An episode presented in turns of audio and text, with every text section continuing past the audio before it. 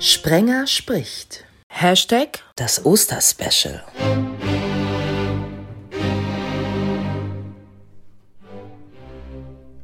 Schon am Intro zu merken, es gibt was Besonderes. Das Osterspezial. In dieser Ausgabe ist vieles anders. In der vorherigen habe ich es ja schon angekündigt. Heute sind nur AutorInnen zu Gast und was für welche. Ich freue mich ein Loch im Bauch. Die haben Bestseller geschrieben und der erste Gruß geht nach Wien. Servus Ursula Posnanski. Hallo. Auf Sie bin ich gekommen durch meinen ältesten Sohn. Der hat noch mal welche Jugendbücher von Ihnen gelesen? Ah, wahrscheinlich Erebos. Das ist so, äh, im Zweifelsfall war es Erebos. Ähm, aber es gibt eine Menge. Also es gibt mittlerweile, glaube ich, nein, elf. Und am zwölften bin ich gerade dran. Ach, das schreiben Sie dann noch mal eben so nebenbei? Nein, nicht nebenbei. Wieso nebenbei? Äh, also ich schreibe zwei Bücher im Jahr normalerweise und die kriegen von mir auch wirklich die gleiche Gewichtung. Das eine ist ein Jugendbuch und das andere ist ein Krimi-Thriller für Erwachsene. Um Jugendbücher oder um ein Jugendbuch geht es diesmal bei Kai Psotter. Der hat bisher über Real Madrid geschrieben, über die Paten der Liga und die Biografie von Mesut Özil verfasst. Warum jetzt ein Jugendbuch, Kai? Ja, hallo erstmal aus München. Ja, es ist nicht ganz das erste Jugendbuch. Ich hatte äh, vor zwei Jahren mit Norbert Elgert, dem wunderbaren Jugendtrainer, ich glaube, das ist der größte, den es in Deutschland gibt, der in der Knappenschmiede von Schalke 04 arbeitet, dessen Autobiografie geschrieben und äh, hatte jetzt insbesondere während Corona, während die ganzen Jungs in den NLZs sitzen bzw. nicht spielen dürfen, habe ich mir gedacht, dass das ein ganz, ganz wichtiges Thema ist und bin jetzt nochmal tiefer in diese Materie eingestiegen. Und letztendlich, ja, Mythos Real Madrid, da wollen viele hin, aber wie kommt man dahin? Das ist, glaube ich, ja, noch mindestens genauso wichtig, einfach mal zu erläutern. Und ja, das habe ich einfach mal gemacht. Und gerade in diesen Zeiten ist es ja schwierig, äh, zum berühmten Kicker zu werden. Manchmal ist ja sowieso ein bisschen schwierig in der Jugend. Das weiß auch der Dritte im Bunde. Der wusste als 15-Jähriger, was er werden will, hat dann aber erstmal Restaurantfachmann gelernt. Vincent Clich, hallo, warum? Hallo, eigentlich wollte ich auch immer zu Real Madrid, aber ich hatte dieses Buch noch nicht. Ja, schön, dass ich da bin. Hallo. Der erste Thriller, die Reinheit des Todes.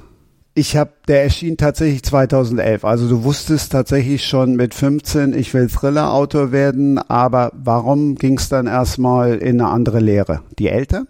Na, man wird ja nicht einfach von heute auf morgen Thriller-Autor. Das ist ja tatsächlich nichts, was man einfach lernen kann. Und von irgendwas musste ich leben in der Zeit. Und Gastronomie war deswegen für mich super geeignet, weil das auch so ein bisschen eine Bühne war, ähm, weil man ja dann seine Späße mit den Gästen machen kann und auch so im wahrsten Sinne des Wortes sich und die Produkte verkaufen kann. Und weil es halt auch gute Arbeitszeiten sind. Man kann tagsüber arbeiten an den Büchern und den Projekten und dann ähm, äh, abends äh, geht man ins Restaurant. Kai, hast du auch was Anständiges gelernt? Bei Kai darf ich das, den kenne ich länger, da darf ich die Frage so stellen. naja, gut, aber wenn wir ganz ehrlich sind, äh, ich habe ein bisschen bei, bei Springer gearbeitet, 15 Jahre. Ich weiß nicht, ob das so vernünftig ist. Nein, Spaß. Ich war an der Journalistenschule von Axel Springer und habe dann sieben Jahre bei Sportbild gearbeitet, sieben Jahre bei Bild, ein Jahr bei Sky. Ähm, du hast mir das Sprechen auch beigebracht. Mal gucken, ob das immer funktioniert heute.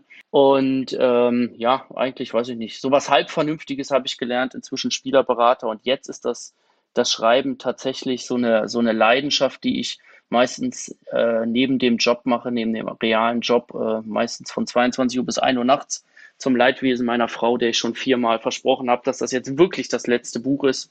Und irgendwie geht es dann trotzdem immer weiter und ich kann es nicht sein lassen. Da müssen wir kurz den beiden auch und allen anderen erklären. Also ich arbeite ja auch als, als, als äh, Coach für diverse Sender und da geht es dann halt eben auch um Sprechen und so weiter und so fort.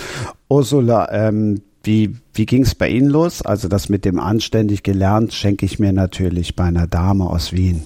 Äh, äh, ja, zu Unrecht, weil, weil ich bin, also ich, ich habe nichts äh, fertig gelernt. Ich habe alle möglichen Studien begonnen und wieder abgebrochen und begonnen und wieder abgebrochen und bin dann auch in den Journalismus hineingekippt, gewissermaßen, aber ähm, in den Medizinjournalismus, also Wissenschaftsjournalismus.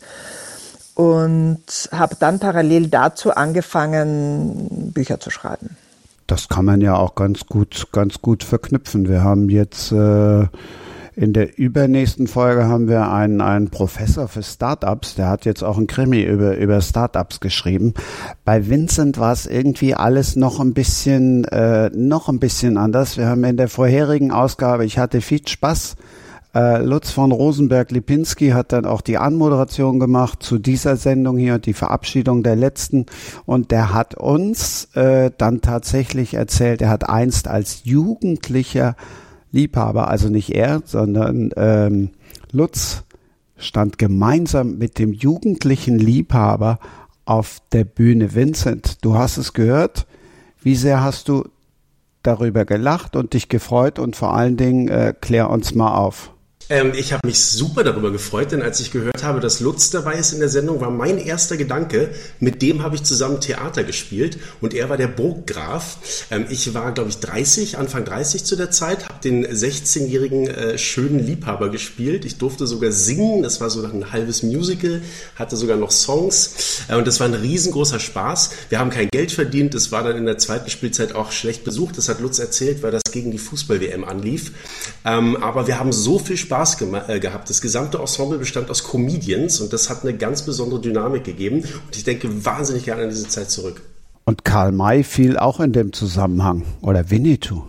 Tatsächlich war das Ganze äh, basierend auf einer Geschichte von Karl May. Diese Geschichte hieß Wildwasser und war angesiedelt in Ciesa, an der Burg Ciesa, die noch steht und die auch so die Sehenswürdigkeit da in Ciesa ist. Wir haben quasi am Originalschauplatz der Geschichte, haben wir dieses Werk von Karl May aufgeführt, ähm, so dass ich in gewisser Weise von mir sagen kann, ich bin Burgschauspieler. Es war zwar die Burg in Ciesa, nicht die in Wien, aber das muss ich ja nicht dazu sagen. Aber das ist mal der Rückpass nach Wien. Wussten Sie das? Oder wusstest du das? Sorry, ich darf Sie ja seit jetzt duzen, Ursula. Ja, eben.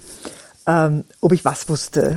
Dass das Vincent, Vincent Burgschauspieler, ist, wusste ich nicht. Ist. Nein, das hat er mir bisher verschwiegen. Aber, aber, aber ja, finde ich super. Finde ich großartig. Äh, auch wenn bei uns im Moment ja immer noch ähm, keine Burg offen hat, leider. Ja, wie, wie ist es überhaupt äh, in Corona-Zeiten? Kai, du kennst das als Journalist, da sitzt du, da sitzt du im Großraumbüro. Äh, wie, wie ist es bei Ihnen? Ich habe neulich ein Foto bei Insta gesehen, da lag Schnee vor der Tür. Sitzen Sie einsam und verlassen oder saßen Sie eh immer schon einsam und verlassen lieber beim Schreiben? Äh, ich, also jetzt sind wir schon wieder per Sie. Ich sitze beim Schreiben grundsätzlich eher einsam und verlassen. Also ich finde ja, also immer die Frage, die, die ich, die mir zum Beginn der Corona-Zeit ganz oft gestellt worden ist, wie sehr das denn jetzt meinen beruflichen Alltag verändert hätte. Ähm, ich glaube, wir Autorinnen und Autoren sind die, bei denen sich am wenigsten, äh, also die sich am wenigsten dran gewöhnen mussten, weil äh, Schreiben ja grundsätzlich eher eine Solo-Geschichte ist. Zumindest bei mir. Also ich tue mir schwer im Schreibprozess selbst, mich dann groß mit jenem, jemandem auszutauschen. Von daher war da eigentlich null Umgewöhnung, wenn man davon absieht, dass alle Lesungen und Lesereisen weggefallen sind. Ich habe aber schon mal einen Thriller von Ihnen gelesen. 2016 war es großartig. Äh, Fremd, der war mit Arno Strobel geschrieben. War das dann äh, per WhatsApp oder hat jeder sein Kapitel geschrieben oder wie hat das funktioniert? Ja, ganz genau. Also das Schreiben ist dann trotzdem immer eine einsame, also einsam, es klingt immer so negativ, aber einfach eine Sache, die man halt alleine tut. Ähm, aber man kann eine Geschichte gemeinsam entwickeln und man kann Figuren gemeinsam entwickeln und äh, sich die Schreibaufgaben eben aufteilen. Und bei uns war das so, dass jeder seinen Perspektivcharakter gehabt hat und den dann auch geschrieben hat. Aber das Plotten und das Überlegen, was erzählen wir denn und wie machen wir das und das Überarbeiten und alle diese Dinge, die haben wir dann gemeinsam gemacht. Also das ist auf jeden Fall schon mal ein Buch, was ich allen, aber wirklich allen ans Herz äh, legen kann. Großartig. Kai, aber darf ich mal einmal ganz uncharmant also, dir voll ins Wort fallen, weil ich finde das gerade so spannend. Ja, ich, ich auch. Ich, also ich finde, jederzeit. Also, also du, du hast jetzt gerade eine Frage gestellt, die ich mir noch nie beantwortet habe. Ich finde, als Journalist, wenn ich an die Olympischen Spiele in Peking denke, ja, und äh, da waren irgendwie tausend Journalisten aus der ganzen Welt und es war ein Stimmwirrwarr. Und das war mir völlig egal und man konnte es ausblenden. Wenn ich jetzt zu Hause bin, gibt es Tage, das Kinderzimmer meiner Tochter ist direkt dahinter, da kann die Lego-Welten auseinanderleben das ist mir auch egal. Es gibt aber auch Tage, da kann ich überhaupt nicht schreiben, wegen der Lautstärke. Also mein Kopf ist da total anders gepolt. Es gibt Tage, wie gesagt, da kann ich alles ausblenden und kann toll schreiben. Und es gibt Tage, da kann ich, ähm, da, da, da nervt mich das Blubbern der alten Ölheizung hier, wenn das hier hochknallt. Und ich kriege keine drei Sätze zustande. Ist das bei euch auch so oder hat das nichts mit dem Lärmpegel zu tun? Die Frage geht nach Berlin als erstes. Tatsächlich habe ich jetzt keine Probleme mit Lärm, weil ich in Berlin-Schlachtensee wohne und wer das kennt, weiß, es ist eine ganz ruhige Ecke. Also wenn hier vorm Haus mal ein Auto durchfährt, dann äh, rummelt schon alles. Nee, so eine Probleme habe ich nicht. Also ich, ich habe meine Ruhe, ich habe ein Arbeitszimmer, ich wohne auch allein, also nee, ich kann eigentlich immer schreiben, wann ich möchte ähm, und das auch ungestört. Ist Telefon dann also so wie jetzt hier beim Podcast? Ist Telefon oder sind die Telefone dann alle immer aus? Also wenn ich nochmal antworte, mein Telefon ist immer auf stumm geschaltet, wenn ich schreibe, weil äh, ich, äh, ja, wenn ich schreibe, das geht ja uns allen so, in diese Szene eintauche. Ich bin dann in dieser Szene, ich bin diese Figur, ich erlebe das alles. Und wenn ich dann ständig angerufen werde, das ist in Shining, gibt es eine sehr schöne Szene, der Jack Nicholson seine Frau anschreit und sagt, jedes Mal, wenn du in diesen Raum kommst, reißt du mich aus einer Welt. Also nein, das Telefon ist stumm. Kai, äh, wie ist es bei dir, wenn die Kinder, die kann man ja jetzt nicht so äh, an die Kandare nehmen, dann reinkommen? Wissen die? die, die kann man nicht stumm schalten. Nee, das stimmt. Ähm, ja, das, ich, ich, finde, das ist in erster Linie auch ein Corona-Thema. Am Anfang von der Pandemie, Pandemie ähm, also meine Frau ist systemrelevant als Ärztin, ich natürlich dann eher nicht so. Und äh, wenn sie wenn sie gearbeitet hatte, hatte ich die Kinder hier und ähm, am Anfang haben sie trotzdem kapiert, wenn die Tür zu meinem Büro zu ist, dass sie dann nicht reingekommen sind. Je länger Corona dauert und äh, Lockdown, desto weniger wird das dann befolgt und dann wird es ganz plötzlich sehr, sehr laut. Deswegen hatte ich eingangs gesagt, ich habe das Schreiben eher in die äh, so zu Nachtschichten gemacht. Und da ist mein ganz persönliches Corona-Manko äh, weniger Schlaf, laute Kinder und dann, wenn ich dann um 22 Uhr loslege, dann brauche ich echt Zucker und ich werde echt verflucht. Also Fett ist ein bisschen zu hart ausgedrückt, aber ich habe echt zugenommen, weil ich, weil ich fürs Schreiben diese Zuckerschübe brauche und mich halt weniger bewege. Das ist das allergrößte Manko. Boah, jetzt wollte ich eigentlich Ursula ansprechen, aber das ist ja jetzt, äh, das kann ich jetzt ja schlecht machen. Dann nehme ich nochmal Vincent mit ins Boot. Bist du auch so ein Süßigkeitenfresser beim Schreiben? Beim Schreiben überhaupt nicht. Also beim Schreiben esse ich nichts, trinke ich nichts. Ich trinke auch sehr gern Wein, aber niemals vor oder während des Schreibens. Es gibt ja Autoren, die sagen, mit einem guten Glas Wein schreibt sich's besser. Nein, kann ich gar nicht. Das würde mich tatsächlich ablenken. Da sind wir wieder bei der Ablenkung. Wenn ich nur irgendwie einen Geschmack im Mund habe oder einen Geruch in der Nase, der nichts mit dem Schreiben oder mit meiner Szene zu tun hat, würde mich das komplett rausreißen. Also da sitze ich wirklich unter der Kuppel, äh, schreibe mein Ding äh, und ich weiß nicht, vielleicht könnte jemand einbrechen und ich würde es nicht merken. Ist zum Glück noch nicht passiert. Ursula, dann auch eher stilles Wasser? Würde Sprudel da jetzt auch, um das mal zu überspitzen, würde Sprudel da dann auch ablenken? Also ich glaube, ich bin relativ wenig störungsanfällig, wenn ich mir das jetzt so anhöre. Also ich habe das Telefon an beim Schreiben. Ich äh, schließe mich nicht in mein Zimmer ein. Ähm, ich kann da relativ gut äh, rein und wieder raushoppen. Leider Gottes geht das, also gilt das auch für das Schokoladeessen, lenkt mich auch nicht ab. Ich habe diese Anfälle aber hauptsächlich so in den letzten paar Tagen vor Abgabe, wenn ich deutlich mehr schreiben muss als mein sonstiges Tagespensum, weil ich hinten bin vom Zeitplan. Und dann ist es tatsächlich auch so, dass ich anfange, Schokolade zu essen. Äh, Finde ich ganz witzig. Äh, ich hätte mir nie gedacht, dass man das so merkt, dass man das Gehirn tatsächlich mit Zucker so füttern kann, dass es ähm, länger durchhält. Aber das neue Buch ist ja, wir reden ja gleich noch ausführlich drüber, ist ja gerade zur Osterzeit erschienen. War dann die Fastenzeit, Fastenzeit schon wieder Fastenzeit, weil alles fertig war? Oh Gott, ja, ja, ja, ja, ja. Also das Buch, das jetzt erschienen ist, habe ich, hab ich abgegeben ähm, Anfang Oktober, Ende September, Anfang Oktober.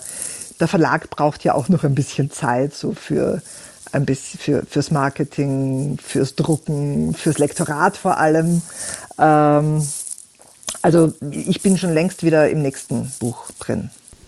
Jungs, ihr habt gelernt, Frauen sind halt eben doch multitaskingfähig. Gut, gut, äh, dass wir, dass wir sie dabei haben. Vincent, wo ist die erste Idee zu deinem ersten Buch, über das ich eben ja schon begeistert gesprochen habe, entstanden? Reden wir von der Reinheit des Todes, tatsächlich beim ersten Roman, und das kann ich ganz einfach beantworten, bei der Arbeit im Restaurant. Ich hatte sehr anstrengende Gäste an diesem Abend und ich stand dann so mit den Kollegen zusammen, natürlich da, wo die Gäste es nicht mitbekommen haben, und habe einfach so aus Frust gesagt, ich schreibe mal ein Buch über einen Kellner, der seine schlimmsten Gäste einfach umbringt. Und die Kolleginnen haben mich angeguckt und haben gesagt, Vincent, geile Idee, mach das, schreib dieses Buch. Und dann haben wir angefangen, über diese Idee zu reden. Und das ging dann über Wochen. Immer wenn wir so zusammenstanden, mal ein paar Minuten nichts zu tun hatten, haben wir so weiter über dieses Buch geredet, die Geschichte entwickelt. Und so nach drei, vier Monaten war die Geschichte für die, für die Reinheit des Todes so komplex, dass ich gesagt habe, jetzt ist es soweit, ich schreibe das jetzt wirklich. Und ich glaube, dass das deswegen mir gleich aus den Händen gerissen wurde, obwohl ich ja ein völliger Neucomer, äh, Newcomer war. Und dass es auch deswegen äh, so sehr gut gelaufen ist, weil alles in diesem Buch einfach ehrlich und echt war und es aus mir herauskam und die Leser einfach gespürt haben, dass da jemand was erzählt, was er wirklich erzählen will. Da du ja jetzt einen der Leser dabei hast, kann ich die Frage nur direkt mit Ja beantworten. Was ich aber auch gelernt habe, du möchtest nicht, dass ein Buch irgendwie fies endet oder der Böse gewinnt. Ähm, das würde ich tatsächlich für einen ganz, ganz, ganz großen Regelverstoß gegenüber dem Leser halten. Bei Kurzgeschichten ist es anders. Manchmal schreibe ich Kurzgeschichten, die dürfen düster und böse ausgehen. Aber wenn man einer Hauptfigur durch den gesamten Roman folgt und die Figur dann am Ende stirbt und sei es tragisch und sei es aus irgendeinem Grund, den der Leser nachvollziehen kann, dann würde ich den Leser mit einem schlechten Gefühl aus dem Buch rausschicken und das möchte ich nicht. Ich, ich tue den Lesern, je weiter ich komme und je mehr Bücher ich schreibe, immer mehr weh, weil weil ich mich jetzt auch mehr traue äh, und mehr Selbstbewusstsein beim Schreiben habe. Also ich gehe schon wirklich auch an Grenzen jetzt mittlerweile ran. Aber am Ende, wenn der Leser das Buch zuschlägt, muss er versöhnt sein und die Welt muss irgendwie wieder in Ordnung sein. Kai, freut dich das als Leser dann, wenn die Welt am Ende wieder strahlt? Ich mag, ja, mag ich eigentlich schon. Also ich bin, also nach, nach, dem, nach dem Tatort, den ich sonntags ja immer gucke, schalten wir immer noch irgendwas Lustiges an oder irgendeine eine harmonisch äh, endende Serie oder weiß ich nicht, Rosamunde Pilcher oder so, um nochmal dann schön in den Abend zu kommen. Also ich finde das total, ich, ich finde das total gut, was Vincent sagt. Ähm, ich, ich lese wirklich so ganz viel querbeet und ich lese auch gerne äh, düstere Geschichten. Ich habe mich dabei noch nie ertappt, ob ich dann wirklich sage, ich bin jetzt enttäuscht, wenn, wenn die Geschichte dann mal böse ausgeht. Da muss ich vielleicht mal bewusst drauf achten. Aber eigentlich finde ich das äh, sehr, sehr lobenswert und schön, diesen Gedanken. Finde ich toll. Und bei Kicken wie die Profis, ne, also wenn jeder, der das liest, ein Profi wird, dann hat es ja auch einen guten Ausgang, wobei die Quote wahrscheinlich sehr, sehr, sehr unwahrscheinlich ist. Ursula, jetzt kommt die Frau wahrscheinlich um die Ecke und sagt, ich sehe das alles anders.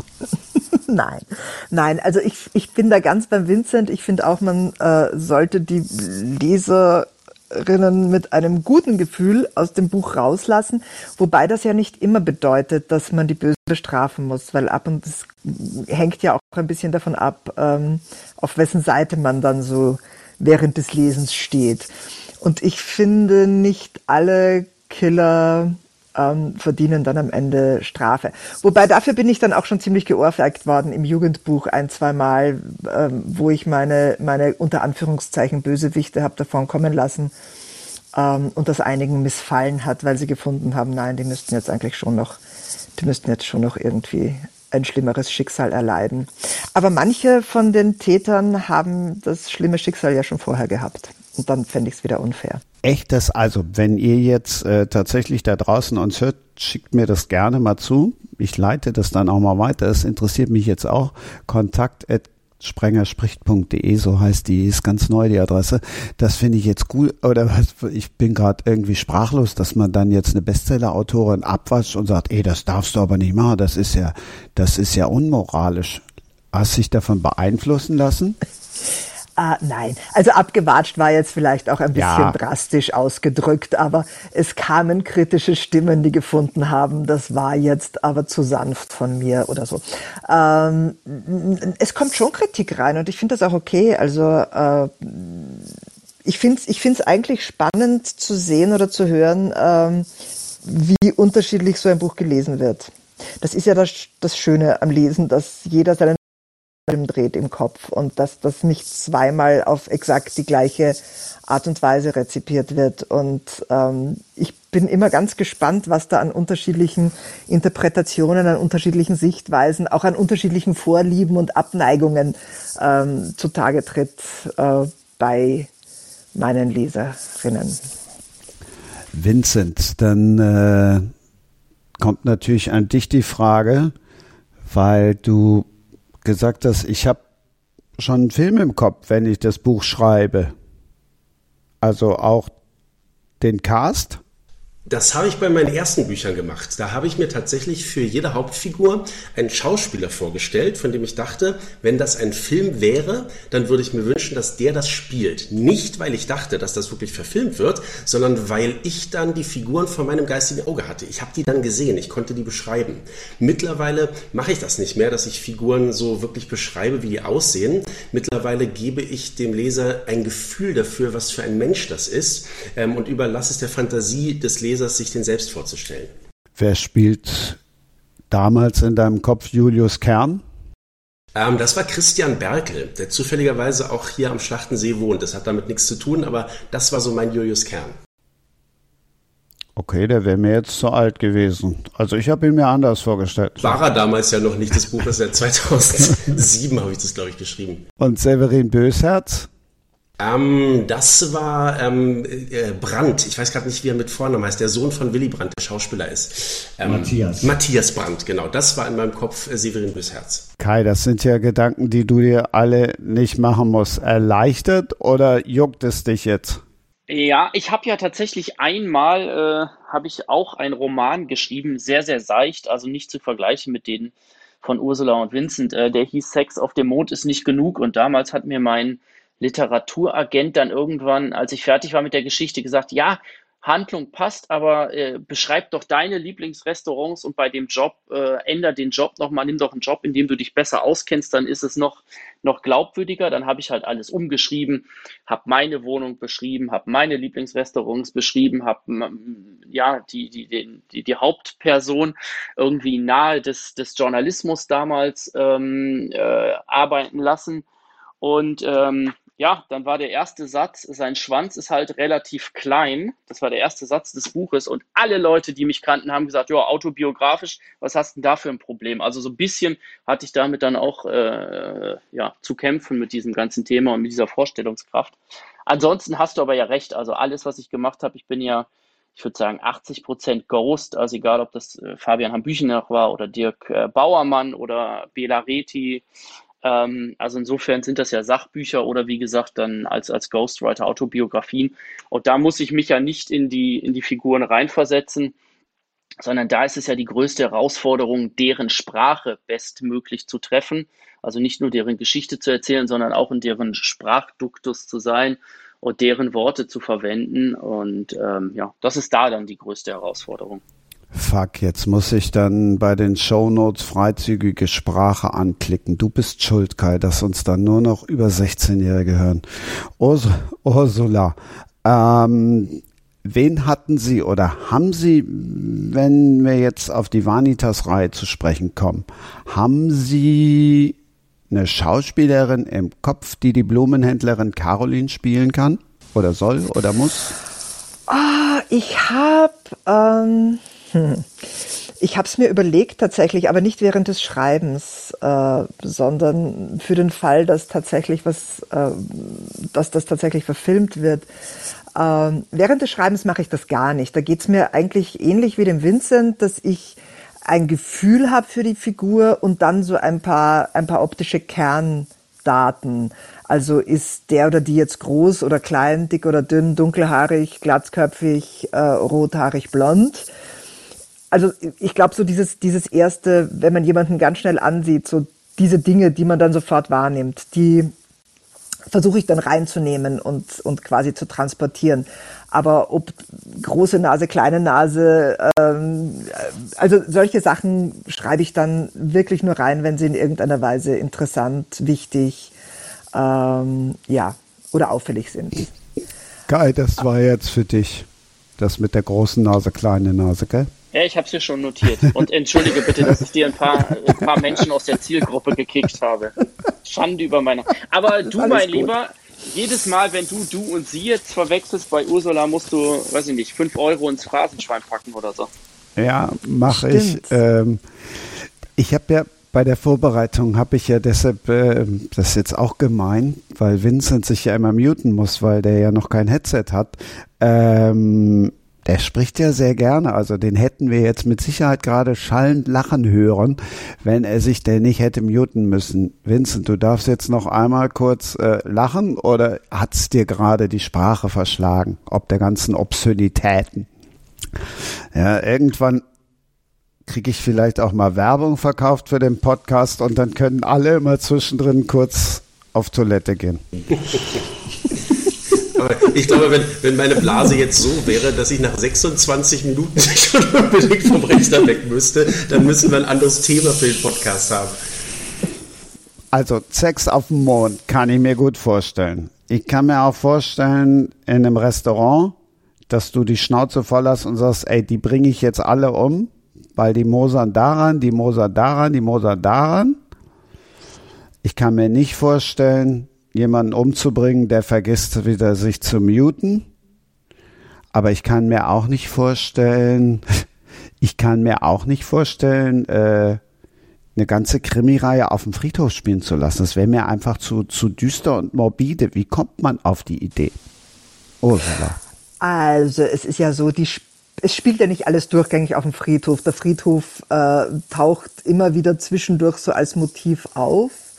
Der zweite Band von der Trilogie spielt ziemlich durchgängig auf dem Wiener Zentralfriedhof, aber der gibt auch echt viel her. Das muss man schon sagen. Also der Wiener Zentralfriedhof, das ist so ein ganz, äh, wenn ich jetzt Biotop sage, ist es komplett äh, falsch, aber da ist schon so ein äh, ganz, so eine ganz eigene Welt für sich. Da kann man, da kann man schon viel erzählen äh, und da kann man schon viel passieren lassen die Friedhofsidee kam eigentlich erst so, äh, das, das, das war erst so der zweite Step. Äh, der erste Step für diese Reihe war die Idee, dass jemand versucht, äh, für die Welt tot zu sein.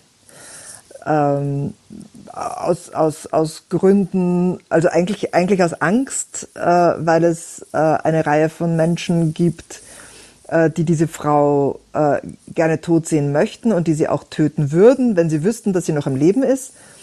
Ähm, und für die stellt sie sich gewissermaßen tot. Hat auch einen guten Anlass, also sie ist angeschossen worden und tut so, als wäre sie erschossen worden. Und äh, flüchtet dann eben aus Deutschland nach Wien. Und dann habe ich mir gedacht, was, was, was lasse ich sie tun? Und äh, habe mir überlegt, es wäre doch also naheliegend, wenn ich jetzt eine Vergangenheit habe, die so wie ihre in den letzten Jahren ganz grauenvoll war und wo ich ganz furchtbare Dinge gesehen und miterlebt habe, würde ich mir jetzt äh, das schönste, friedlichste und freundlichste Betätigungsfeld suchen, das ich finden kann. Und mein erster Gedanke waren Blumen. Ähm, und mein zweiter Gedanke war dann, ja, aber Blumen sind halt dann wieder, das ist ja dann schon fast kitschig. Also nehme ich doch Friedhofsblumen und dann habe ich sie eben in einem, in einer, in einem Blumenladen am Friedhof angesiedelt. Und dann ergibt sich daraus ganz vieles, was man wahnsinnig gut verwenden kann. Ich habe viel über Blumen gelernt in der Vanitas-Reihe. Ähm, die ersten beiden haben wir jetzt ja so ein bisschen grob umrissen damit. Oder gibt es noch etwas, was wir zu den ersten beiden noch als Anschmecker mit geben wollen. Also ich muss, ich muss auf jeden Fall das erste lesen, bevor ich das zweite lese, oder? Es wäre nicht schlecht. Also es wäre nicht schlecht. Ähm, man kann, glaube ich, das zweite auch kalt lesen. Man hat mehr davon, wenn man das erste auch kennt. Und das äh, gilt noch ein Stück mehr fürs dritte. Ähm, weil auch die Figur eine ganz massive Entwicklung durchmacht in diesen drei Bänden während sie sich im ersten äh, noch wirklich versteckt und einfach, einfach, wie gesagt, totstellt und nicht gesehen, nicht gehört und nicht erkannt werden will, ähm, bleibt das zwar in gewisser Weise durch die ganze Reihe hinweg so, aber am Ende, also im dritten Band, ähm, sieht sie keinen anderen Weg mehr, als den Spieß umzukehren und tut das dann auch. Dann noch ein bisschen, ist der dritte der, der letzte? Können wir das schon verraten oder kannst du das verraten? Ja, also für mich ist das jetzt abgeschlossen. Das sind drei Bände. Für mich ist die Reihe jetzt fertig. Ähm, und nein, ich glaube nicht, dass ich da noch was dranhängen wollen würde. Dann hebe ich mir das auf, sonst bin ich ganz, ganz traurig. Ich habe wirklich, äh, das sind, ja, es sind, sind wirklich äh, über, überragende Bücher, wo du denkst, Mensch, das, das könnte jetzt, könnte jetzt weitergehen. Ähm, aber wenn dann einmal Schluss ist, ist Schluss. Was passiert noch? Also außer, dass sie den Spieß jetzt rumdreht, muss ich mir das jetzt vorstellen, dass sie jetzt schießend und mordend durch die Gegend ähm, läuft? Sie macht das ein bisschen subtiler. Also man muss ja dazu sagen, sie hat eben diese, diese Vergangenheit, äh, in der sie in einen russischen Mafia-Clan eingeschleust worden ist. Und nachdem die jetzt im Lauf der ersten zwei Bände doch irgendwie herausgefunden haben, dass sie nicht tot ist und dann auch noch herausgefunden haben, dass sie in Wien ist, ähm, sieht sie jetzt eben einfach keinen anderen Weg mehr, als ähm, zu sagen, entweder die oder ich. Aber es ist schon klar, dass sie dann nicht mit der Pumpgun äh, durch die Stadt laufen kann und, und, und ihre Gegner niedermetzeln, sondern dass sie sich da andere Sachen einfallen lassen muss. Ich habe als Kind, also so mit, mit 10, 11, ich hatte einen, eine unglaubliche Schwäche für das Buch äh, von, von Alexandre Dumas, für den Grafen von Monte Cristo und für die Art und Weise, wie er mit den Feinden aus seiner Vergangenheit abrechnet. Und ich glaube, da habe ich mich ein bisschen dran orientiert. Also, sie läuft nicht mordend durch die Gegend oder mit der Pumpgun, das haben wir gelernt. Äh, bei Vincent haben wir gelernt, das ist irgendwie ein bisschen anders, zumindest beim ersten Buch so gewesen. War da auch ein Stück, also, oder bei dir wissen wir jetzt ja, da war ja ein Stück von dir da drin darauf werde ich manchmal angesprochen, wie viel von mir in den Figuren steckt. Und ich sage immer 100 Prozent.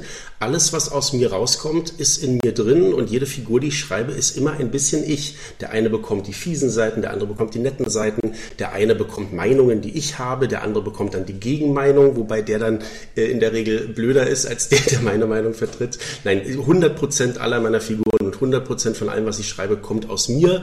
Was ich insofern ein bisschen einschränken muss, weil ich auch es ja mit Sebastian Fitzek zusammenschreibe äh, und der dann natürlich dann auch noch mitwirkt. Guck mal, ich habe schon gedacht, irgendwann stelle ich die Frage, Vincent, auf die du jetzt ewig wartest, weil das wahrscheinlich immer das Erste, was kommt. Ja. ja, die Frage, äh, also auf meiner Lesetour ist es immer die erste Frage, die ich von mir aus beantworte. Was hat Sebastian eigentlich jetzt wirklich genau mit Auris zu tun? Und es ist tatsächlich so, dass er die Idee hatte, einen Phonetiker, einen forensischen Phonetiker zur Hauptfigur einer Reihe zu machen ähm, und auch schon so eine grobe Idee für, die, für den ersten Teil hatte. Er aber ganz klar gesagt hat, er wird das selbst nicht schreiben, weil er Psychothriller schreibt und keine klassischen Thriller und weil es jetzt auch so nicht so das Thema war, mit dem er selbst jetzt in Serie gehen wollte. Er hat mich gefragt, ob ich das machen möchte und das habe ich natürlich dann äh, angenommen. Und nun ist es so, dass er äh, erstmal die Grundidee für jeden Teil hat. Die besprechen wir dann, entwickeln die gemeinsam und dann mache ich mich ans Schreiben und ab da übernehme ich dann und das, was ich schreibe, zeige ich ihm und er kann dann seine Kommentare dazu geben und seine Wünsche äußern. Und warum war der zweite Teil mehr Vincent Cliche als der erste? An dem ersten haben wir insgesamt vier Jahre gearbeitet. Da gab es insgesamt fünf Fassungen von diesem ersten Teil. Das war ein ewiger Prozess, die Figuren zu finden, die Hintergrundgeschichten zu finden, den Plot auf den Punkt zu bringen. Und ab dem zweiten Teil war es dann so, dass Sebastian äh, gesagt hat, okay, wir haben jetzt die Figuren entwickelt, die Hintergründe, die Geschichten kennen wir. Ähm, jetzt kannst du im Grunde auf Grundlage der Story, die wir dann gemeinsam erstmal geplottet haben, erstmal deinen Job machen. Und so ähm, ist das tatsächlich viel mehr Vincent geworden, wie dann auch der dritte Teil, jetzt der aktuelle Todesrauschen, nochmal ein bisschen mehr Vincent ist, weil Sebastian dann auch so von Teil zu Teil die Zügel auch lockerer lässt, weil er merkt, er kann das. Da muss ich jetzt aber mal kurz dazwischen gehen. Also Kai, entweder lobst du mich jetzt. Ich weiß, Vincent hat, als ich das damals auf Facebook geschrieben habe, mir einen Daumen dafür gegeben, der hochging, als ich geschrieben habe, es ist mehr Vincent Clich. Kannst du mich jetzt mal loben, Kai, als irre super aufmerksamen Leser? Äh, ja, ich bin schwer beeindruckt, was du alles weißt. Also wir könnten mal einen Test machen, wie, wie hoch deine Lesegeschwindigkeit ist und deine Aufnahme dabei. Ähm, also wie viel du, du dann wirklich behältst. Ich frage oder ich sage das nämlich deshalb so gehässig, weil mein Trauzeug und bester Freund, der ist wirklich so langsam. Also der liest zwar viel, aber der braucht äh, für jedes Buch Ewigkeiten und in jedem Urlaub liest er zwei Bücher und ich dann fünf oder so. Und äh, er also das, das ist Wahnsinn, wie unterschiedlich Lesetempo sein kann. Und bei dir stelle ich mir vor, dass du das Dreifache von mir liest, behältst und dann noch drüber in einer sehr, sehr angenehmen Art und Weise reden kannst. Also insofern, ja, fettes ach, Kompliment für dich. Ach, danke, danke. Ja, ich komme tatsächlich auf 50 bis 60, 70 Bücher im Jahr. Das ist aber auch, äh, ja, weil das ist einfach für mich, für mich eine Welt, in die ich eintauchen kann. Ich war letztes Jahr Kroatien segeln und da war ich morgens begeisterter Segler, war ich manchmal dachte ich dann, Mensch, müssen wir jetzt noch eine Wende fahren oder kann ich jetzt endlich mal, endlich mal ähm, wieder ins Buch gucken. Wenn wir jetzt gerade über dieses Hineinschlüpfen in Personen sprechen, wie schwer ist es denn für einen, der Biografien als Ghost begleitet, da dann reinzukommen? Das, das geht eigentlich. Also ähm, was ich nicht mache, wenn ich Autobiografien schreibe, ist, dass ich das, äh, die Bänder von den Interviews abhören lasse. Also das mache ich inzwischen schon bei einem Sachbuch, ähm, weil das einfach wahnsinnig viele Gespräche natürlich sind, ähm, mehrere hundert Stunden, die man dann teilweise transkribieren muss. Das würde ich bei einem, bei einem Sachbuch jetzt bei Kicken wie die Profis, würde ich das nicht machen. Ja, da, da lasse ich das machen. Die Freiheit nehme ich mir. Wenn ich eine Autobiografie schreibe, höre ich das selber ab, was wirklich die größte Ads-Arbeit ist. Ich finde das wirklich ganz, ganz schlimm. Ich habe so eine Freude an den Gesprächen und die Geschichten und ähm, Erlebnisse aus den, aus den Hauptpersonen dann rauszuholen und ihnen zuzuhören und dann nochmal zu fragen. Und das, das könnte ich stundenlang machen. Und jedes Mal, wenn ich dann auf Aufnahme stoppen drücke und daran denke, oh, jetzt wieder fünf Stunden abhören, da dreht es sich mir im Magen um, aber das ist das Elementare. Also dazu muss man sich dann zwingen und dazu muss man sich quälen, weil nur dann hat man nicht, ja, weil, weil, weil das, es geht ja nicht darum, das ist ja nicht Kai Psotter, also so wie Vincent gerade gesagt hat, da steckt immer 100 Prozent von mir drin. Nee, so ist es nicht. Also wenn ich Norbert Elgerts Leben aufschreibe, dann ist das zu mindestens 85 Prozent Norbert Elgert und die 15 Prozent sind dann einfach von mir aufgeschrieben und von mir sortiert ähm, und, und er liest ja trotzdem nochmal drüber. Wahrscheinlich sind es sogar 90 Prozent, aber das ist ganz, ganz, ganz wichtig, die, diesen Sprech, diesen Duktus, diese, die, diese, diesen Satzbau und alles ähm, im Ohr zu haben und im Kopf zu haben. Ursula, gibt es eine Biografie, wo du sagst, die will ich schreiben, die möchte ich schreiben oder sagst du, überhaupt nicht meins.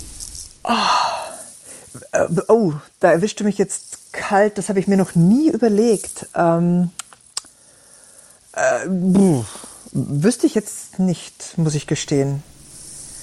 Vincent. Ich glaube, ich bin wirklich tatsächlich eher im ähm, fiktiven Zuhause. Vincent, du kannst dir vorschreiben, eine Biografie zu schreiben?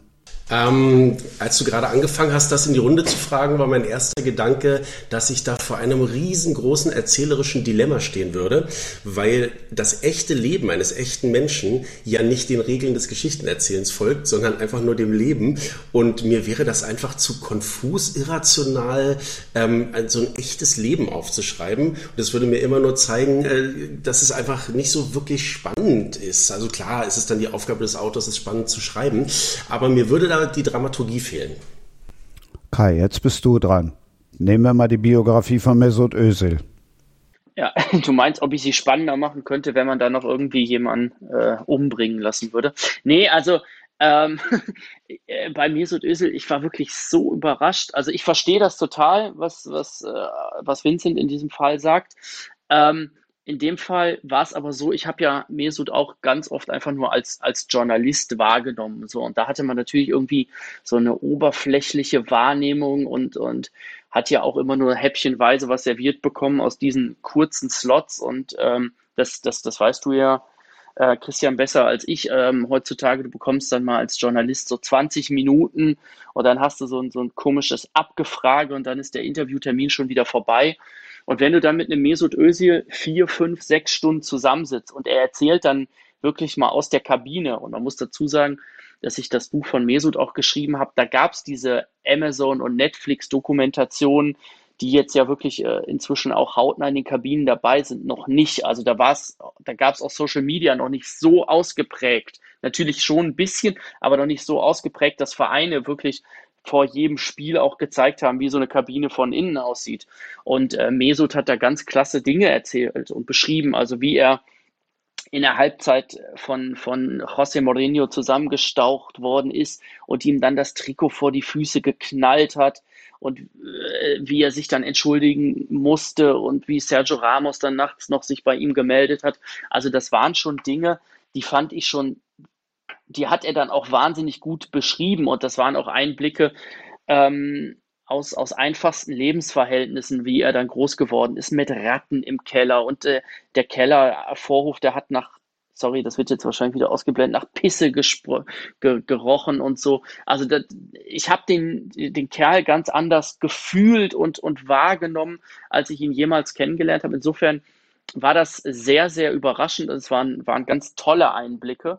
Und das Spannende ist halt, ähm, oder, oder nehmen wir jetzt einmal, um zu springen, Fabian Hambüchen, ähm, der, der vor der Goldmedaille einen Anschiss äh, von seinem Vater bekommen hat oder einen Streit mit seinem Vater hatte, der so intensiv war. Also der hat seinen Vater aufs Übelste beschimpft. Der Vater ist, das muss man wissen, auch gleichzeitig sein Trainer. Und das hat so viel Einblicke in, in so eine ganz besondere Konstellation gegeben, nämlich auf der einen Seite Papa, Sohn, auf der anderen Seite Sportler, Trainer. Und am liebsten wäre, er hätte dem wirklich eine geknallt, um es jetzt diplomatisch auszudrücken. Er hat den umgehauen, weil er ihn so gereizt hat. Und am Ende äh, schließt das dann mit einem ganz tollen Bild, wie Vater und Sohn in, äh, in Rio dann über die, über die, die Matte gehen. Und Fabian hängt dem Papa die Goldmedaille um. Das ist einfach so eine ganz, ganz schöne Klammer. Ja, nochmal ohne Mord und Totschlag, aber mit ganz viel Schweiß, Blut und ähm, ja, mit, mit tatsächlich großen Persönlichkeiten, aus denen ich mir, ich finde immer, das Schreiben ist bei mir immer so eine ganz große Weiterbildungsmaßnahme oder Fortbildungsmaßnahme, weil ich mir immer ganz viel von denen abschauen kann. Also wie schaffen es ähm, ganz, ganz klasse Persönlichkeiten, großen sportlichen Erfolg zu haben. Und das, finde ich, ist das Spannendste dabei, den, den richtig dabei zuhören zu dürfen und das dann aufzuschreiben.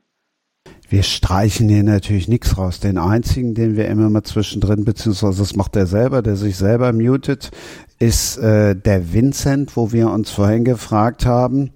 Der schreibt über einen Menschen, der sich mit nichts anderem beschäftigt als Akustik. Und dann das. Dass ich derjenige bin, der hier klingt wie eine eigene Nordwand und hier ein Rauschen verursacht, ja, das Todesrauschen, ja, das ist blanke Ironie. Wie kommt man denn, wir haben ja gerade schon über die Friedhofsgärtnerin gesprochen, wie kommt man denn damit klar, wenn man sich jetzt in so einen Forensik, in akustischen Forensiker versetzen muss? Liegen jetzt neben dem Schreibtisch tausend Physikbücher? Das war tatsächlich beim ersten Teil so, dass ich mir so Fachliteratur besorgt habe, ganz viel im Internet recherchiert habe und dann ist ein riesengroßer Glücksfall eingetreten. Es kam eine E-Mail bei Sebastian Fitzek an. Hallo, ich bin Phonetiker, ich bin Professor für Phonetik, ähm, habe Auris gelesen, finde ich total toll, dass jemand mal über diesen Beruf was schreibt. Wenn ihr Fragen habt, fragt gern, ich helfe euch gern. Das ist äh, Professor Oliver Niebuhr, der lehrt in Dänemark, ist aber ein Deutscher und der ist seit dem zweiten Teil, steht er mir als Berater zur Verfügung und mit dem spreche ich einfach, ich sage ihm ausgehend vom Ergebnis, das und das möchte ich, dass Hegel herausfindet. Wie kann das möglichst spannend mit den Mitteln der Phonetik hergeleitet werden? Und dann setzt er sich wirklich mit der Spielfreunde eines zwölfjährigen Kindes, setzt er sich hin und findet die interessantesten und spannendsten Sachen aus seinem Fachgebiet und baut mir dann Vorschläge, wie Hegel das lösen kann. Und so ist das alles nicht nur wahnsinnig toll recherchiert, weil es einfach alles echte äh, Erkenntnisse von einem Professor sind, sondern es halt auch Spaß zu schreiben, weil ich einfach weiß, das ist außergewöhnlich. Es liest sich auch gut, auch wenn äh, tatsächlich ich manchmal zweimal lesen muss. Woher kommt das Fable für diese Namen? Ob das jetzt Severin Bösherz ist. Severin gefällt mir natürlich als Kölner besonders gut. Ursula, jetzt kommt nochmal der große Sohn ins Spiel. Der heißt mit zweiten Namen Severin. Äh, woher kommt das Spiel mit den Namen? Hegel, also da musst du ja auch erstmal drauf kommen. Ähm, Hegel in dem Falle kam von Sebastian Fitzek, also die Namen äh, Jula Hegel, äh, Jula Ansorge und Matthias Hegel, die kamen von Sebastian. Und das sind klassische sprechende Namen. Also Hegel verbinden wir mit einem Philosophen, mit einem sehr klugen Mann. Und so haben wir dieses Bild von einem sehr klugen Mann direkt auf diese Figur Matthias Hegel übertragen. Jula Ansorge, Jula ist ein Gruß an seine Maskenbildnerin. Wenn er auf Tour geht, äh, wenn das dann auch wieder möglich ist, hat er eine Maskenbildnerin dabei. Und die heißt Jula. Das ist ein Gruß. Und der Nachname Ansorge, der zeigt, diese Frau kümmert sich. Also sich sorgen steckt da schon drin. Ursula, wenn ich so den einen oder anderen aus der Mafia dann lese, dann denke ich mir auch, oh, da hat sie sich aber schön jetzt einen Namen ausgedacht. Oder wie fließt die Namensfindung? Also ich mache das tatsächlich so nach Bauchgefühl also bei der Mafia musste ich ja mir die russischen Namen zusammensuchen. Da findet man Namenslisten und das ist relativ unkompliziert. Äh, Nachnamen suche ich sehr gerne aus Online-Telefonbüchern raus. Weil äh, wenn man, wenn man, also irgendwann ist der Freundes- und Bekanntenkreis abgegrast. Die sind auch nicht immer so wahnsinnig happy, wenn man sie in, wenn man sie in, in Büchern dieser Art verwurstet. Ähm, aber ich bin draufgekommen, äh, Online-Telefonbücher oder noch besser Online-Berufslisten sind eine unglaublich ergiebige Quelle äh, interessanter Namen. Berufslisten deshalb, weil die zwar auch äh, alphabetisch geordnet sind, meistens, aber man muss sich nicht durch 30 Seiten Meier arbeiten, bis dann wieder was Interessantes kommt, sondern man hat da irgendwie einfach eine wilde Mischung, ähm, aus der man sich bedienen kann. Wenn wir jetzt schon bei der Namens Herkunft sind. Woher kommt dann Posnanski überhaupt? Ah, das ist polnisch. Das ist polnisch. Äh, Poznan ist eine Stadt in Polen und irgendwann muss ich vor, also polnische Vorfahren weiß ich, dass ich äh, hatte, aber, aber irgendwann müssen die äh, aus Poznan gekommen sein. Poznan ist nicht so weit weg vom Psotakai. Wo kommt der Name her? Eine ganz häufig gestellte Frage, ich kann es dir wirklich nicht sagen. Ich habe es nie beantwortet. Ich krieg, äh, ich krieg ganz oft irgendwie auch über Twitter oder so ähm, kriege ich Nachrichten. Dann heißt es, also angeblich habe ich auch schon gehört Polnisch. Ich habe aber auch schon, äh, weiß ich nicht, Spanisch oder ich, ich weiß es wirklich nicht. Ich habe es nie hinterfragt. Meine Eltern, äh, meine Großeltern sind in Deutschland geboren. Ich weiß es wirklich nicht. Ich kann es dir nicht sagen. Vielleicht total oberflächlich, dass ich mich da nie äh, hinterfragt habe oder nie da Ahnenforschung betrieben habe. Ich weiß es wirklich nicht. Guck mal, kann ich schon wieder die Community mit einbeziehen. Also, wenn ihr wisst, warum Kai Psotta Psotta heißt, dann schreibt's uns. Ich gebe es dann gerne weiter. Kai, ähm, jetzt lass uns. Ich an der Stelle mal kurz mit einem Insider einmischen. Das ist vielleicht gerade zu dem Thema passend. Äh, ein großer Fun-Fact ist, das wissen viele gar nicht, das allererste Buch, was Sebastian Fitzek geschrieben hat, war das große Buch der Namen. Der hat sich mit Nachnamen beschäftigt. Er schreibt ja, jetzt hat er noch ein Kinderbuch geschrieben oder ein Erziehungsratgeber. Kann der alles? Ähm, das hat er mir sogar ganz stolz erzählt, dass er jetzt auch mal ein ganz anderes Buch geschrieben hat als ein Thriller, das kommt jetzt raus, ähm, dass er jetzt auch mal stilistisch mal was anderes machen kann, weil er natürlich Psychothriller, da ist er top drin, hat eine riesen Fangemeinde, aber so ein Autor möchte eben auch mal manchmal was anderes schreiben und das kann er jetzt tun, weil er einfach nun mittlerweile so populär ist, dass die Leser ihm das dann auch durchgehen lassen, wenn er mal thematisch abweicht. Und ich finde das gerade dann immer spannend zu lesen, wenn er mal was anderes macht. Ach, heißt das, du liest keine Fitzek-Thriller mehr? Äh, die habe ich nie gelesen. Ich wusste ehrlich gesagt gar nicht, wer das ist, als er mich angerufen hat. Nein, natürlich lese ich das. Ähm, aber tatsächlich äh, nicht, wenn ich mich jetzt ransetze an einen neuen Teil von Auris, weil ich nämlich dazu neige, und das ist auch im ersten Teil von Auris noch so, äh, dann so stilistisch, das dann so zu imitieren. Also ich schlüpfe dann so in diesen Stil rein und ich möchte aber lieber meinen eigenen Stil schreiben. Ach, das war jetzt das versteckte Kompliment, was ich eben mir schon abholen musste von Kai, oder? Ganz versteckt. Ganz versteckt, ja. Ich, ich möchte jetzt aber natürlich die Chance nutzen, Vincent. Also da gib's doch mal weiter an Sebastian Fitzek. Vielleicht hat er ja irgendwelche Quellen und kann auf äh, ja, Recherche gehen, woher mein Nachname Vielleicht steht der Name sogar drin in seinem Buch. Das hat er mit Professor Udolf zusammengeschrieben, der ist Namensforscher. Ähm, ja, gucken wir mal, vielleicht weiß er das oder zumindest steht es in dem Buch vielleicht. Ich habe meinen Namen, Klisch zum Beispiel, habe ich oft äh, quer durchs Internet gegoogelt. Ich habe nie rausgefunden, was der bedeutet oder wo der herkommt. Dann sag ich euch, Sprenger kommt von Tänzer Gaukler. Also Das nur äh, so nebenbei, Sprenger und Springer ist so eins, das kommt von Tänzer Gaukler. Boah, als hätte ich sie mir hingelegt. Ist das eine Überleitung zu dem ehemaligen Springermann äh, Kai Psotter und zu seinem Buch? Erzähl uns jetzt mal ein bisschen, ein bisschen mehr davon, weil es ist ja doch anders als eben andere. Es geht ja fast schon in Richtung, also Ratgeber setze ich jetzt mal ein Gänsefüßchen. Zum Glück setzt du es in Gänsefüßchen, ansonsten hätte ich auch toll widersprechen müssen. Also der Titel, ähm, um es mal in Gänze zu sagen, Kicken wie die Profis, alles, was du auf dem Weg zum Bundesliga-Star wirklich wissen musst, ähm, der klingt natürlich so ein bisschen nach einem, nach einem Ratgeber.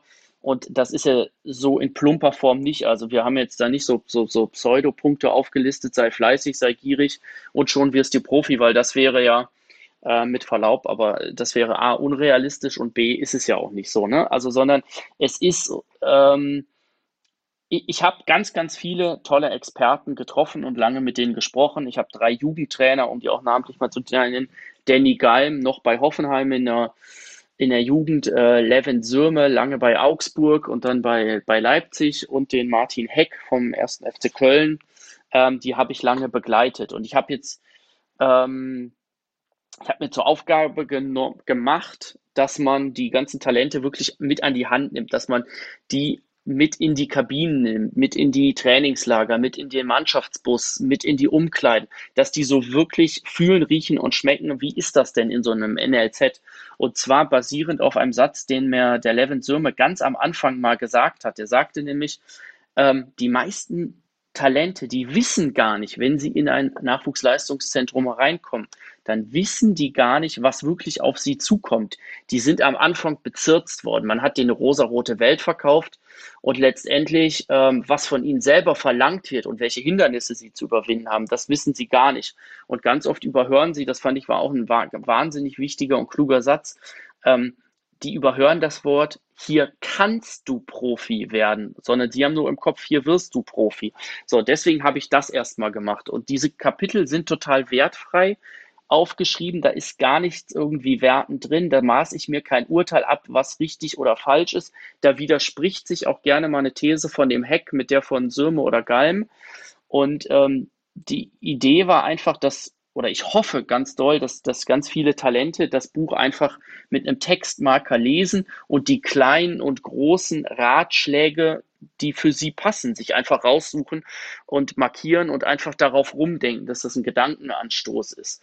Und gleiches gilt dann, ähm, ich habe da mit Oliver Bierhoff über grundsätzliche Thematiken gesprochen, mit Michael Schönwalz, also ähm, Leuten vom, vom, vom DFB. Julia Nagelsmann hat den äh, Epilog geschrieben. Der hat wirklich selbst sich an die Talente gewandt, gewandt und hat dann geschrieben, was er wirklich von ihnen erwartet, was er hofft, welche Ratschläge er gibt. Teilweise geht das dann auch über das, über den Sport hinaus an gesellschaftliche Themen, über die Wisch- und Weggesellschaft in Zeiten von Instagram und, und fehlende Aufmerksamkeitsspanne. Ähm, gleichzeitig hat ein Erik Ten Haag auch ein ganz wichtiges Kapitel, der Cheftrainer in Amsterdam ist, seine imaginäre Checkliste sozusagen präsentiert. Also er hat erzählt, worauf achtet er, bevor er einen jungen Menschen bei den Profis ranlässt? Wie scannt er den? Welche, welche Dinge beobachtet er? Also da geht es um fußballspezifische Dinge, nämlich äh, wie verhält er sich in der Vorwärtsbewegung, wie risikobereich ist der, ähm, aber da geht es auch darum, wie gehen die älteren Mitspieler mit ihm um. Und so gucke ich aus ganz, ganz vielen verschiedenen Blickwinkeln auf, ähm, auf diese Nachwuchsleistungszentren, auf diese Fußball-Talente-Welt, die nämlich viel, viel mehr ist einfach nur als Profifußball in klein. Und äh, habe dann gleichzeitig auf der einen Seite einen Toni Kroos, der dann selber erzählt und Ratschläge gibt, ähm, worauf man achten muss und was er in der Jugend erzählt hat die aber relativ ja, einfach war, in Anführungsstrichen. Oder dann zum Beispiel Marco Richter, der dann, der hat sich das, das Bein zerquetscht vom Trecker, der ist fast aussortiert worden beim FC Bayern im Internat, weil man dann gesagt hat, so bislang ist gut gelaufen, aber jetzt, jetzt reicht es nicht mehr. Ähm, der hat sich anhören müssen, dass er zu wenig engagiert sich reinhängt. Dann war er manchmal, hat er es mit der Ernährung nicht so gepasst. Also der ist in seinem, auf seinem Weg nach oben diverse Male auf die Schnauze gefallen und immer wieder aufgestanden. Und das ist so diese Vermischung dieses Buches. Ähm, das muss man nicht von vorne nach hinten lesen. Da kann man einfach auch in die Kapitel reingehen, die tatsächlich keinen, also die einfach nur Namen tragen. Ne? Also Vorwort Oliver Bierhoff oder dann kommt äh, Kapitel 6 Ernst Tanner oder 9 Tim Walter und die erzählen ihre Geschichte mit ihrer ganz eigenen, ähm, aus ihrer ganz eigenen Sichtweise und jeder kann sich rausnehmen, was er will. Und das ist hoffentlich die Stärke des Buches, dass ich mir halt eben nicht anmaße und sage, das ist richtig, das ist falsch. Oder eben, wie du es gesagt hast, das sind die 20 Tipps, ähm, um einen Pseudoratgeber zu schreiben. Sondern die Leute sollen sich damit auseinandersetzen, die, die diese Denkanstöße verinnerlichen, sich damit auseinandersetzen und ähm, ja, sich selbstbewusst machen, worauf es ankommt und, und was, was auf sie zukommt auf diesem Weg. Ursula, wäre das oder ist das auch Ihre Herangehensweise, wenn Sie jetzt äh, jungen Leuten das schreiben? Ach. Ja, oh je, fünf Euro. Ursula, ist das, ja, ich bin, bin echt, sitze hier immer noch mit leuchtenden Augen und äh, freue mich jedes Mal. Also ist das was, äh, wie du auch rangehst, wenn du jetzt äh, Workshop, Workshops machst für, für junge Leute, die schreiben lernen wollen? Also wenn ich Workshops mache, dann sind das mittlerweile gar nicht mehr äh, zwingend junge Leute, sondern ähm, Gärtnerin. Äh, schon so halbprofessionelle, ja, AutorInnen kurz vor der Veröffentlichung im Allgemeinen. Ich habe jetzt ähm, in den letzten Jahren immer mal wieder mit dem Wolf Dorn gemeinsam in der Bundesakademie Wolfenbüttel äh, Schreibworkshops äh, geleitet und da geht man schon also wirklich mit Leuten um, die die Schreiberfahrung haben und arbeitet dann auch direkt am Text. Also ich, ich finde das auch, ich finde das A motivierender und äh, B, glaube ich, äh, kommt auch ein bisschen mehr dabei rum, äh, wenn man das live macht, ähm, also beim Schreiben jetzt und äh, sich nicht unbedingt einen, einen Schreibratgeber reinzieht. Wobei ich die in meinen Anfängen auch heiß geliebt habe, muss ich sagen. Also ich habe eine nach dem anderen gefressen, ähm, habe mir aber daraus hauptsächlich Motivation geholt und weniger tatsächliche Techniken. Vincent, ich würde jetzt nochmal äh, diesen, diesen, den Fußball kurz aufnehmen. Geisterspiele. Man hört alles und jeden. Und die Frage, die ich mir bei dir gestellt habe, hörst du mittlerweile anders, seitdem du über einen akustischen Forensiker schreibst? Also was ich tatsächlich immer mal wieder versucht habe, war, wenn Menschen so frei sprechen, also nicht Schauspieler, sondern sagen wir mal in der Talkshow, ähm, ob ich das mittlerweile schaffe, rauszufinden, ob die die Wahrheit sagen, ob die lügen, ob die jetzt äh, aufgeregt sind oder nicht. Ähm, aber tatsächlich hat sich dabei herausgestellt, dass das einfach anmaßend wäre, ähm, drei Bücher über phonetische Forensik zu schreiben, dann zu denken, dass man das jetzt kann. Also das ist tatsächlich eine richtige Wissenschaft, die man jahrelang studiert, jahrelang ausbildet. Und ich kann nicht von mir behaupten, dass ich mir das jetzt dadurch angeeignet habe. Also alles, was in den Büchern steht, ist durch den Experten sachlich fundiert. Aber ich kann nicht von mir behaupten, dass ich jetzt diese Fähigkeiten auch hätte. Nimm uns mal in den dritten Band mit, der gerade erschienen ist. Da gehen wir in den stillsten Raum der Welt. Das war so eine Idee, die Sebastian hatte. Es gibt schalltote Kammern. Die sind dazu da, dass man äh, Geräusche entwickelt zum Beispiel. Und in dieser schalltoten Kammer herrschen minus 9 Dezibel. Ich wusste nicht, dass das auch ins Minus gehen kann, aber es ist klar, weil die Dezibel ja auch noch da wirken, wo der Mensch schon nicht mehr hören kann.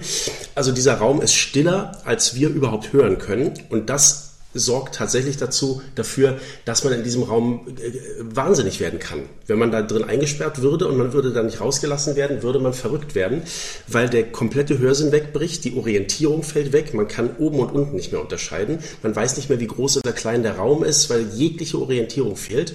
Das Licht ist natürlich passenderweise auch noch ausgeschaltet, das heißt, der Sehsinn ist auch weg. Und Jula Ansorge, äh, unsere Hauptfigur, die droht wahnsinnig zu werden in diesem Raum. Sie wird quasi gefoltert mit der Stille dieses Raumes.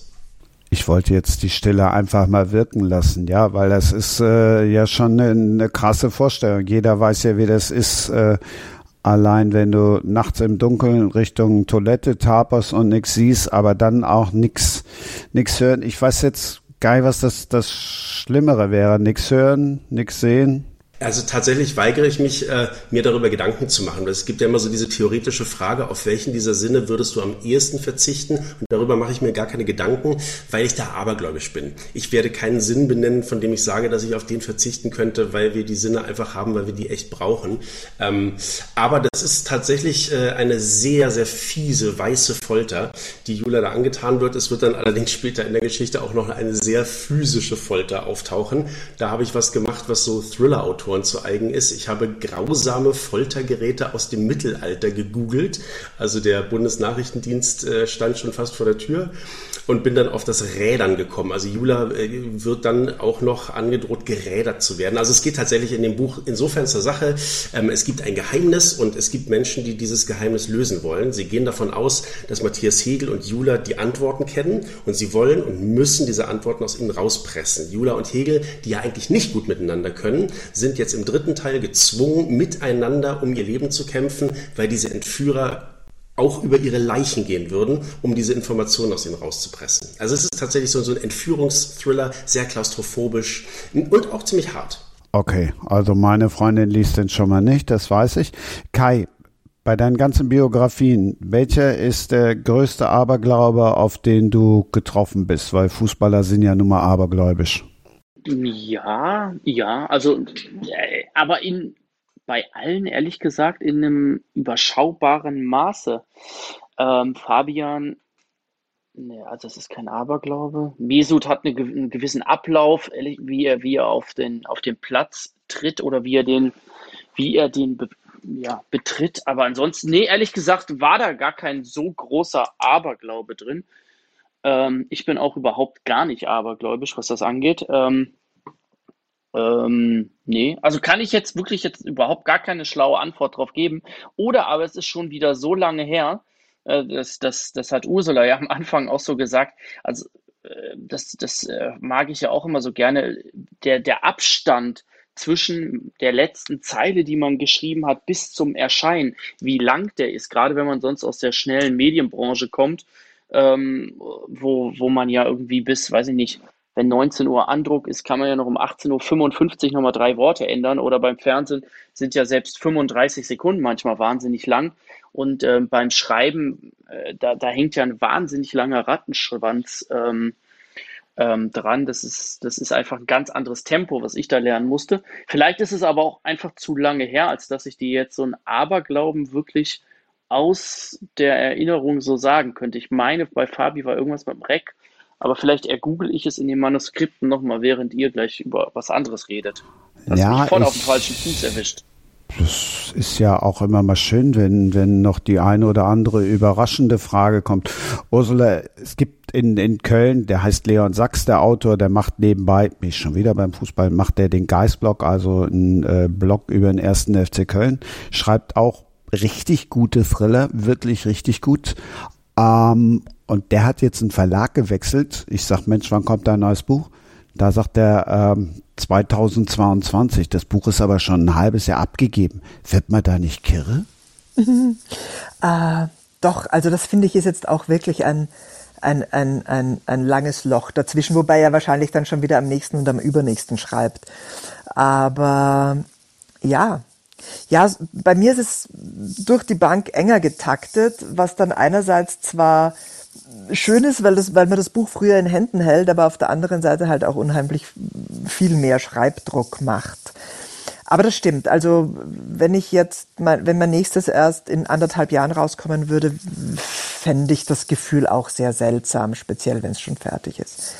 Wie ist das, wenn du das erste Exemplar jetzt von Vanitas, was ja gerade erschienen ist, wenn du das erste äh, Exemplar in den Händen hältst? Ach, ist jedes Mal schön. Also beim ersten Mal ist es natürlich überhaupt der Wahnsinn, da ist es, da, da, da kommt dann noch so dieses leichte Unwirklichkeitsgefühl dazu. Das Unwirklichkeitsgefühl ist in der Zwischenzeit weg, aber, aber es ist jedes Mal wieder, ja, schön einfach. Äh, das, weil man kennt das Cover von PDFs und man kennt natürlich den Inhalt, aber es ist trotzdem, äh, ja, ich, ich liebe es auch da hineinzuschnuppern und Cover zu streicheln und äh, also ich würde es jetzt nicht mit einem Baby vergleichen. Das, ich, den, den Vergleich finde ich immer ein bisschen überzogen. Aber es hat schon sowas von Hach und wieder eines. Rot wie Feuer heißt es. Also ich merke schon, das brennt dann auch wie Feuer. Äh, bei Vincent habe ich gehört, dem ist ähm, tatsächlich, wenn du das erste Mal ein Hörbuch von deinem Buch gehört hast, einer abgegangen. Ich hätte es jetzt nicht so formuliert, aber ähm, ja, das ist natürlich dann nochmal was ganz anderes, wenn einem die eigene Geschichte und die eigenen Gedanken, die man hatte, äh, in der Sprache und mit dem Duktus eines anderen vorgetragen werden und man es dann dadurch irgendwie nochmal selbst ganz neu erlebt. Ich habe es jetzt noch harmloser formuliert als das, was ich gehört hatte. ähm, nein, aber ich habe auch schon mal mit einem Autor drüber gesprochen, der sagt, boah, wenn das jetzt ein anderer liest, das ist schwierig das ist da wieder zu meinem Buch zu finden, ist, ist kompliziert. Wie ist es? Also damit habe ich gar keine Probleme. Ich bin da nicht so wahnsinnig eitel mit und ich sehe mich nicht als so einen verkopften Künstler, der nun die wahre Wahrheit in die Welt gegeben hat und niemand darf sein Kind irgendwie berühren. Nein, es ist schon, es sind schon Thriller, die ich da schreibe. Das ist schon Unterhaltungsliteratur. Ich mache das so gut wie möglich. Ich lege so viel Sorgfalt äh, in die Geschichte, in die Sprache, in den Aufbau rein, wie ich das kann. Aber wenn es dann draußen ist, dann ist das auch draußen. Das ist dann so, wie wenn das Kind, um in dem Bild zu bleiben, Abitur gemacht hat. Dann muss es auch allein klarkommen. Und dann freue ich mich, äh, wenn ich immer was davon höre und wenn ich mal auf Tour gehen kann und wenn Tantiemen überwiesen werden, ist auch ganz schön. Aber ich bin dann insoweit gedanklich davon weg und bin schon beim nächsten Projekt. Ursula, wie ist es bei dir? Ich habe Lesungen gesehen. Wir hören hier, wie du sprichst. Warum die Hörbücher nicht? Keine Zeit? Oh, nein, nein. Ähm, also ich bin, ich, ich, ich bin der Auffassung, jeder soll das machen, was er kann. Ähm, und es gibt großartige Schauspielerinnen und Schauspieler, die das um eine ganze Ecke besser machen, als ich das je könnte. Äh, ich habe keine Sprechausbildung im und also hm, ähm, da bin ich beim richtigen jetzt. Nein, also ich habe keine Sprechausbildung. Ich bin Österreicherin. Das würde man durchaus auch immer mithören. Ähm, das hat mir ein lieber Freund, der selbst auch schreibt, aber auch Hörbücher oder Hörspiele, also Regie macht äh, schon gesagt, vergiss es, weil bei dir wird man die Österreicherin einfach immer raushören. Äh, ich, und ich, das funktioniert auf Lesungen, funktioniert super und die mache ich auch unglaublich gerne und die machen mir einen riesen Spaß und da merke ich schon auch, dass das mit meiner Stimme gut funktioniert. Aber das ist nochmal was ganz anderes, ähm, wenn ich da jetzt ein zwölf oder 13 Stunden Hörbuch einlesen würde. Ich finde, da muss man schon ähm, das muss man gelernt haben. Ja, Oder also fände ich, ich auf jeden Fall besser, wenn man es gelernt hat. bin kein Sprecherzieher, aber wenn ich jetzt ein, ein, ein Wunder höre oder Vera Tells, um dann noch eine Frau zu nennen, das, das finde ich, finde ich dann äh, ja auch äh, wirklich, wirklich großartig. Kai, können Sportreporter Thriller einlesen als Hörbücher oder sollten die lieber dann nur ihre Sportbücher einlesen?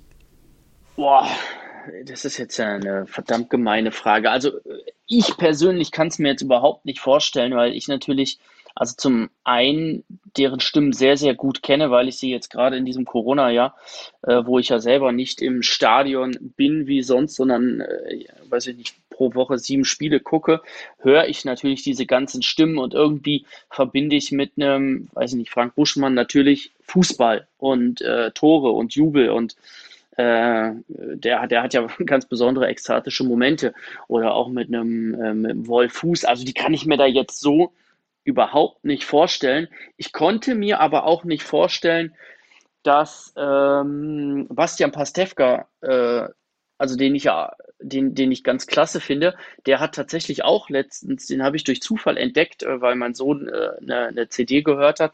Da ging es um, weiß ich gar nicht, Mäuse im Weltall, äh, also so, so ein bisschen Bildungs- Literatur, aber nett gemacht. Ähm, und das hat er gesprochen. Und ich hätte ihn, ich habe ihn auch immer noch als Bastian Pastewka in dieser, in dieser Sitcom im Ohr gehabt und hätte mir das auch nicht vorstellen können, dass er so Kinder- und Jugendbücher liest. Das konnte er aber ähm, definitiv gut und da habe ich ihm gerne zugehört. Also insofern völlig klischeebehaftet kann ich es mir jetzt nicht vorstellen, dass ein Sportmoderator ähm, oder Kommentator das kann, Thriller vorzulesen, aber vielleicht bin ich auch zu, habe ich denen schon viel zu viel zugehört und habe da zu viel Schubladendenken im Kopf. Vincent, ich habe neulich oder jetzt gerade ein Buch ausgelesen. Ich Perspektive Frau hat ein Mann erzählt. Es war erstmal schwierig. Mm, ist auch mutig, das dann so zu besetzen. Also wir gehen ja davon weg, uns immer so auf dieses Geschlechterding zu fokussieren. Aber eine Ich-Perspektive Frau nur ausgerechnet von einem Mann lesen zu lassen, da würde ich mir auch äh, wünschen, dass es eine Erklärung gibt, warum jetzt. Es gibt ja durchaus viele weibliche Sprecher, die das sehr gut machen könnten. Ursula, dürft ihr da mitsprechen, wer das spricht? Ähm, ja, in gewisser Weise ja. Also ich krieg wenn's, wenn, wenn mir jemand neuer angeboten wird, kriege ich Sprechproben und kann dann sagen, ja, nein, weiß nicht. Äh, kann auch Gegenvorschläge machen, habe das aber bisher nur einmal gemacht und zwar nicht, weil ich die Sprecherin nicht gut fand, sondern äh, das war gerade eben für, die, für diese Trilogie, weil sie mir zu jung und zu unschuldig und einen Ticken zu fröhlich geklungen hat und ich hätte gerne jemanden mit einer Stimme gehabt, die ein bisschen gebrochener ist. Und ähm, das haben sie dann verstanden und das haben wir dann auch so gemacht. Und das klingt auch äh, fantastisch. Vincent, äh, ich habe das erste Hörbuch von Auris zurückgegeben, war relativ beleidigt. Das zweite habe ich mir jetzt gar nicht gekauft, weil meine Lieblingsbeschäftigung äh, ist halt dieses Whispersing. Ich habe schon ganz oft drüber gesprochen, aber es ist halt einfach schön. Du machst abends das Buch zu oder den Kindle zu und dann gehst du morgens auf den Crosstrainer und hörst an derselben Stelle weiter. Ich finde das, find das großartig. Ähm, insofern hat Achso, das, das Hörspiel. das Hörspiel ist tatsächlich, gebracht. ich sag so ein, so, ein, so ein zweieiiger Zwilling. Die sind einander schon ähnlich, aber die sehen anders aus. Ähm, ursprünglich war äh, Auris geplant als ein Projekt von Audible. Die wollten ein Hörspiel machen mit Sebastian Fitzek. Und dann hat sich im Laufe dieser Jahre, die dieses Projekt gereift und gewachsen ist, hat sich ergeben, dass es doch erst ein Roman wird und der dann noch parallel als Hörspiel rauskommt. Allerdings äh, haben da nochmal professionelle Hörspielautoren äh, meinen Roman adaptiert und äh, diese beiden unterscheiden sich tatsächlich teilweise voneinander. Ja, weil du hast dann irgendwie gesucht und geguckt. Ist es denn jetzt beim dritten anders geplant? Gibt es vielleicht dann noch das passende Hörbuch dazu? Es gibt mittlerweile vom ersten Teil auch einfach ein nur vorgelesenes Hörbuch. Beim zweiten Teil glaube ich noch nicht, weil äh, Audible natürlich erstmal dieses Hörspiel promotet und dann erst später noch das Hörbuch nachschiebt. Ähm, ich habe vom dritten Teil bisher nur die 30 Minuten Hörprobe gehört, die man sich anhören kann äh, bei Audible und die waren praktisch werksgetreu. Es war ein bisschen gekürzt, aber das waren wirklich meine Dialoge, meine Szenen wortwörtlich und das war dann für mich tatsächlich ein faszinierendes Erlebnis, weil ich mehrmals einfach lachen konnte über meine eigenen Gags, weil äh, die halt von diesen tollen Schauspielern so präsentiert worden sind, dass ich gemerkt habe, ja, die funktionieren. So wie ich mir die vorstelle, die Gags, so, so kommen die wirklich dann auch rüber. Ich tue mich dann echt schwer mit dem Gekürzten. Hatte ich neulich auch wieder ein Hörbuch, hab zu spät gesehen, das ist gekürzt. Das Schöne ist ja bei Audible, kannst du dann ja wieder zurückgeben. Aber du denkst immer, irgendwas verpasst du. Mm, es ist allerdings auch, glaube ich, nicht so oft, dass jemand beide Darreichungsformen konsumiert, also das Buch liest und dann nochmal das Hörbuch hört. Ähm, wobei allerdings jetzt meine Hörbücher von meinen alten Büchern alle einfach nur komplett so vorgelesen sind, wie die sind, ohne Kürzungen. Denn Kürzungen, das ist dann schon ein ziemlich harter Eingriff, wenn dann aus Gründen der Speicherkapazität oder was auch immer einfach die halbe Geschichte wegfällt. Das ist auch bei einer Verfilmung dann schwierig. Ursula, würdest du das zulassen oder Habt ihr da Mitspracherecht? Sagst du, pass auf, entweder macht ihr es ganz oder gar nicht? Also ich glaube, da kann ich mich jetzt nicht erinnern, dass ich das groß gefragt worden wäre, sondern das entscheidet dann ähm, der jeweilige Hörbuchverlag, der ja dann auch eine Lizenz hat.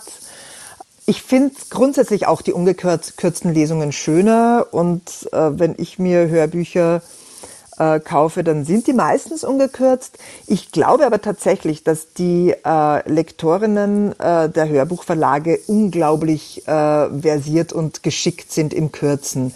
Und dass, dass es jetzt dem, dem ungeschulten Ohr oder demjenigen, der das Buch nicht äh, wirklich sehr genau gelesen hat, vielleicht gar nicht auffällt. Was hörst du? Was liest du? Oh Gott, also im Moment höre ich äh, den äh, dritten Teil äh, dieser historischen Trilogie von Hilary Mantel, von dem mir jetzt der Titel nicht einfällt, Spiegel und Licht, Spiegel und Schwert, Licht und Sch irgend so wie. Äh, ist ganz großartig, ist auch fantastisch eingesprochen. Ähm, und lesen tue ich im Moment äh, den neuen Thriller von meinem mitösterreichischen Thriller-Kollegen Bernhard Eichner, Dunkelkammer. Und parallel dazu lese ich äh, den dritten Teil ähm, der Sörensen-Krimis, der zwar noch nicht erschienen ist, von Sven Stricker, aber für den ich ein Quote schreiben werde. Und ich freue mich sehr, dass er mich da ausgesucht hat. Kai, kannst du parallel lesen? Zwei oder drei Bücher parallel? Ähm, nee, mache ich, mach ich total ungerne. Ähm, nee, also ich, ich hab's, was ich jetzt mache, ich höre Hope Street, wie ich einmal englischer Meister wurde von Campino, was ich wahnsinnig ähm, empfehlenswert finde. Und ich lese jetzt noch Geschlossene Gesellschaft, allerdings schon zum zweiten Mal von Dennis Gastmann, ähm, ein Reichtumsbericht. Ähm, aber ich würde jetzt nie zwei verschiedene Bücher gleichzeitig wirklich ganz klassisch lesen. Ähm, da, da will ich immer irgendwie, also entweder lese ich auch, also wenn ich ein Buch nicht die, wenn ich die erste Seite nicht zu Ende lese, dann lege ich es auch weg. Entweder ich bin sofort drin, dann lese ich es auch, äh, dann, dann, dann fresse ich das Buch richtig, verschlinge es ähm, aber so ein bisschen reinlesen und dann wieder nicht und dann was anderes und dann wieder rausholen, das mache ich nicht. Ne? Vincent, wie ist es bei dir? Was liest du und liest du parallel? Ich würde jetzt, glaube ich, nicht so gern parallel lesen wollen. Äh, witzigerweise könnte ich aber parallel schreiben. Also wenn ich an zwei verschiedenen Projekten arbeite, könnte ich von dem einen zum anderen springen aber beim Lesen nicht, weil das nicht meine Kinder sind. Ähm, meine Projekte sind meine Kinder und jeder, der Kinder hat, äh, wird das bestätigen. Also ich habe keine, aber es ist nun mal so, dass man immer genau weiß, was ist mit diesem Kind, was ist mit diesem Kind und das kann man hin und her switchen und man ist immer beim jeweiligen Kind und hat alles parat. So ist es mit meinen Büchern.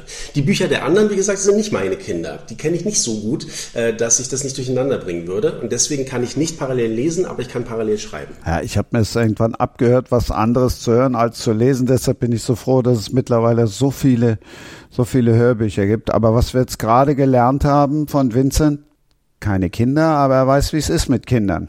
Äh, das könnte man jetzt falsch verstehen. würde ich doch äh, nochmal nachbessern wollen. Wenn wir heute Thrillerkönige zu Gast haben, dann haben wir nächstes Mal einen der renommiertesten Sportbuchautoren zu Gast. Kai, stimmst du mir bei Dietrich Schulze-Marmeling zu? Tue ich. Ähm, ich bin total am Loben hier in dem gesamten, äh, in der gesamten Aufzeichnung. Das ist ja, das ist ja Wahnsinn. Nee, stimme ich dir aber definitiv zu. Ähm, habe auch diverse Bücher verschlungen, auch wieder ähm, nicht weggelegt, wie ich es gerade, wie es gerade schon mal angedeutet habe. Ähm, definitiv, ähm, ich würde sagen, alles, was er geschrieben hat, Grund, äh, oder, oder, oder durch die Bank, sehr, sehr empfehlenswert. Dann ist auch noch dabei Jörg Seveneik, der arbeitet wie ich unter anderem für die DFL, macht aber auch ganz, ganz viel äh, für Schalke 04, den künftigen Zweitligisten Ursula.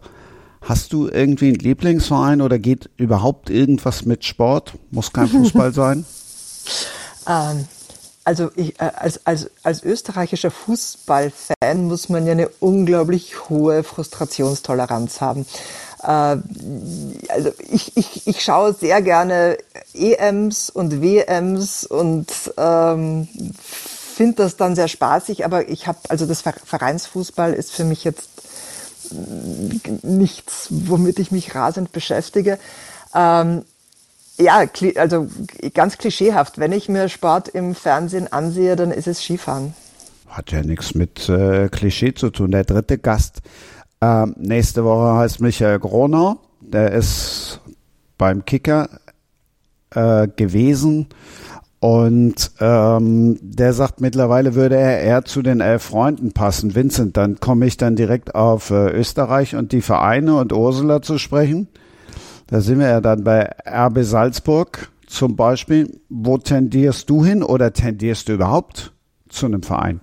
Es ist tatsächlich so, äh, dass ich mit Anfang 20 totaler Fußballfan war und komplett jeden Spieler jedes Vereins und äh, Ersatzbank und alles komplett. Also ich war richtig fanatischer Fußballfan und dann mehr und mehr wurde das weniger, weil mich das genervt hat, dass einfach immer nur die Bayern Meister geworden sind und dann hatte ich irgendwann keine Lust mehr darauf und heute verfolge ich es praktisch gar nicht mehr. Also das Einzige, was ich noch sagen könnte, wäre, dass ich als Berliner halt äh, zu Hertha stehen würde. Ich kann aber auch nicht behaupten, dass ich irgendeinen Hertha-Spieler kennen würde oder wüsste, wo die gerade in der Tabelle stehen. Wahrscheinlich stehen sie unten. Ach Kai, siehst du, das sowas genieße ich an solchen Runden, dass wir eben nicht nur über Fußball reden und, und reden müssen. So ein Ausflug tut doch auch einem Sportbuchautoren, oh, ich will dir damit nicht zu nahe treten, tut dir sicherlich auch gut wie heute, oder? Ich, ich bin total glücklich über jeden Ausflug. Also wenn man nur in diesem Fußballkosmos komplett gefangen wäre, glaube ich, wäre das wahnsinnig, wahnsinnig äh, langweilig. Also bei uns zu Hause, also meine Frau interessiert sich null für dieses Fußballspiel, wie sie äh, manchmal sagt.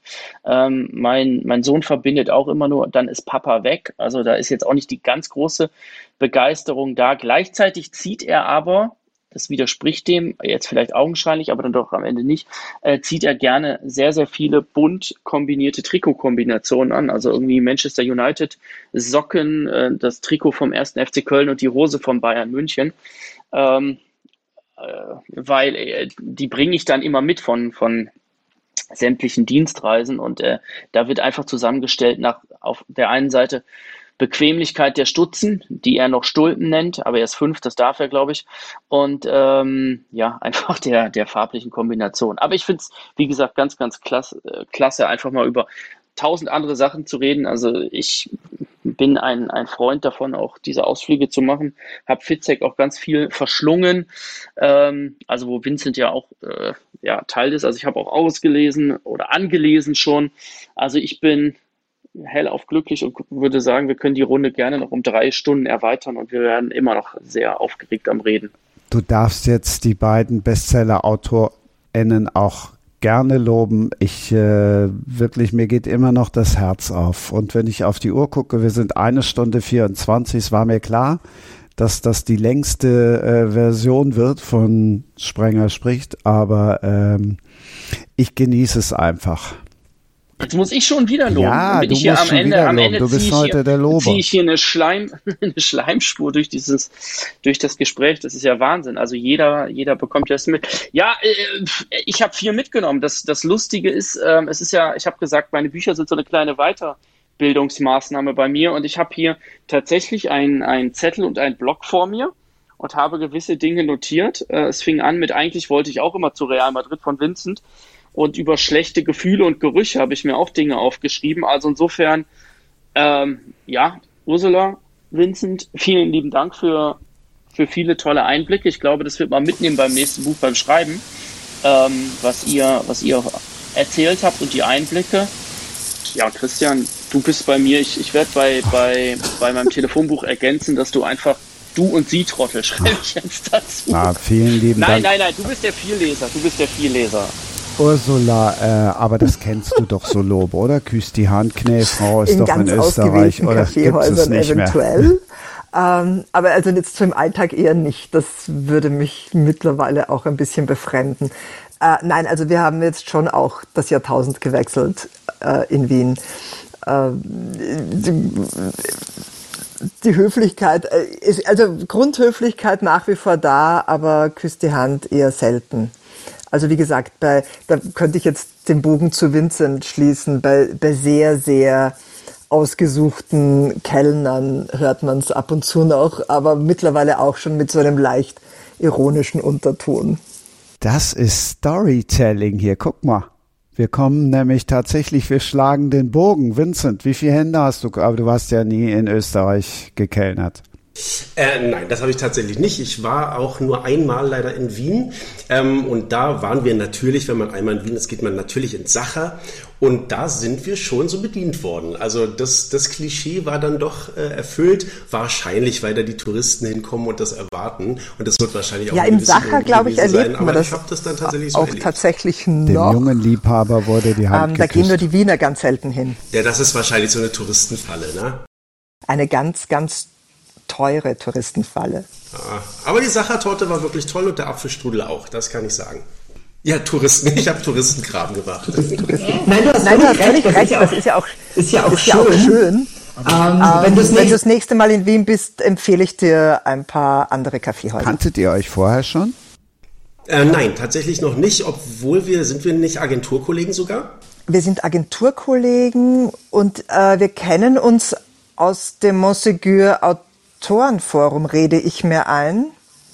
Aber äh, persönlich äh, eigentlich nicht. persönlich eigentlich nicht. Nee, tatsächlich noch nicht begegnet. Das ist auch was, was ich immer so bedauere, ähm, dass es ja nicht so eine Kantine gibt, wenn man als Schriftsteller Pause macht, in der dann die anderen Schriftsteller sitzen und man sich mit denen dann unterhält und über seine Bücher redet, sondern schreiben tut man halt zu Hause und so begegnet man sich unter Autoren gar nicht so häufig.